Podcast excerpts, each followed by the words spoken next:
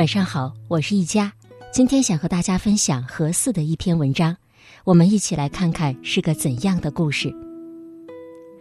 前几天在知乎上翻到一个问题：你们每天都做些什么？如何让生活丰富多彩？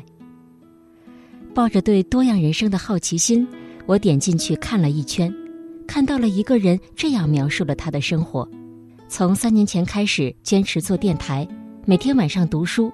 三年读了一千多篇。从三年前开始健身跑步，三年拿了三块养马的完赛奖牌。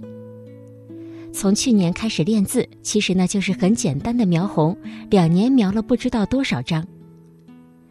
有一天，身边的人说：“你能读书这么久，真的好棒。”有一天，突然发现收听量居然过了十万，觉得自己真的好棒。有一天，突然发现自己好像很久没有吃过零食。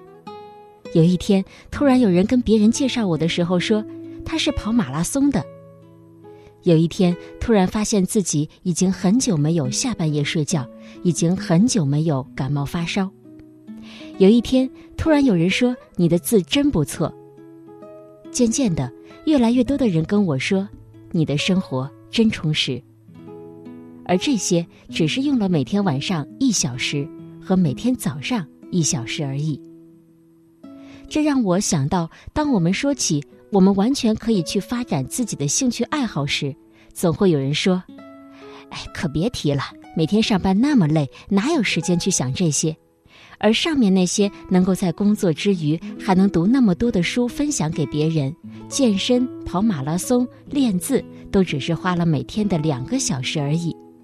是每一部电影的一百二十分钟，是两局的英雄联盟，是躺在床上刷微博的一晃而过。你能做到很多事情，在这每天短短的两个小时里。很多人都在吐槽自己的生活日复一日的无聊与烦闷，但是却没有想过，改变这样的生活并不难，只是自己没有去做。一个人的一生可以做多少事？我很喜欢一个名叫金炳万的艺人，他因滑稽的闹剧和惊人的杂技为人熟悉，拥有达人的称号。但我认识他却是在一档野外生存节目上，在里面他是什么都做得很好的万能组长。在另一档节目中，金炳万首次公开了个人的宝物收藏室，在收藏室里最先映入眼帘的是墙上的一大幅世界地图。地图上标记了到目前为止金炳万去过的地方，总共五十一个地区，基本都是偏远的荒芜之地。然而，最让大家好奇和惊讶的是，他拥有着多到可以像给扑克牌一样洗牌的资格证。金炳万一九七五年出生，如果以一百年计算，他的人生还没有过半。有时候你觉得自己身无长技，其实只是你没有去发掘而已。之前看过一本叫做《微精通》的书，里面提到，常常有人告诫我们，想要精通一件事，就必须把所有的热情投入其中，花上一万小时刻苦练习。但事实上，大多数成功人士，包括诺贝尔奖得主，都在利用空闲时间学习新技能，开展新活动，不需要苛刻的专业要求，只是在日常的微小领域里花一点时间练习。不会带来任何压力，也许你能逐渐成为别人羡慕的达人。村上春树非常喜欢跑步，一边跑步一边听爵士乐，对他来说是一种享受。在接受日本记者采访的时候，村上春树总是提不起兴致，但一旦记者提到跑步这件事，村上的眼睛立刻亮了起来，一下子就打开了话匣子。我的一个朋友不仅能歌善舞，还精通古筝、吉他、钢琴等各种乐器，还会偶尔写写小说，也常 cosplay 参加各种漫展。我们都说你的人生真是太丰富了。最近他还因为喜欢一个乐队，想要在乐队成立的七周年原创一首歌曲，作为给他们也给自己周年礼物，就从作曲编曲开始学习，最终完成了自己的愿望。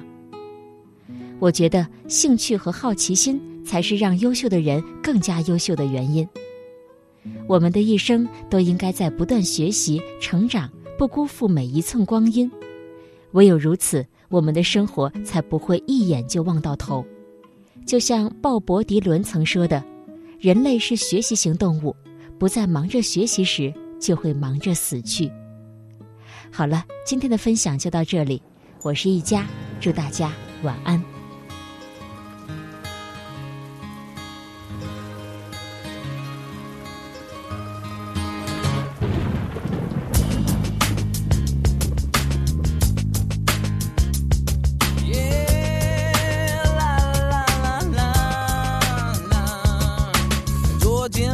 做了个梦，我走进撒哈拉沙漠，空无一人站在太阳下。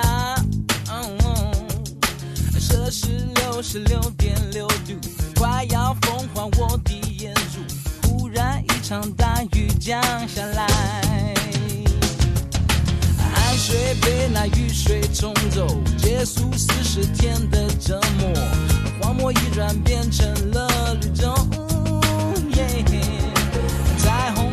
虹下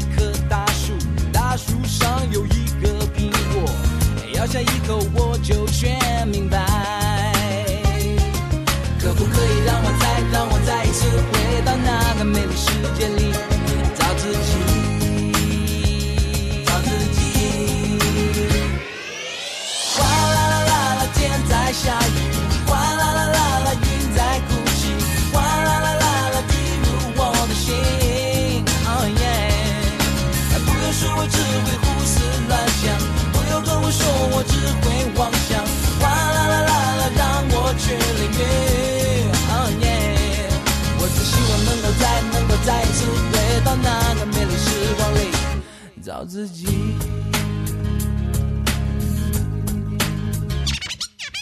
挤在公车像个沙丁鱼，上班下班每天是规律，这么多的人到哪里去？每个面孔写着无奈，爸爸妈妈彼此没有爱，难道这就是生命的真理？让我再让我再一次回到那个美丽世界里去逃避？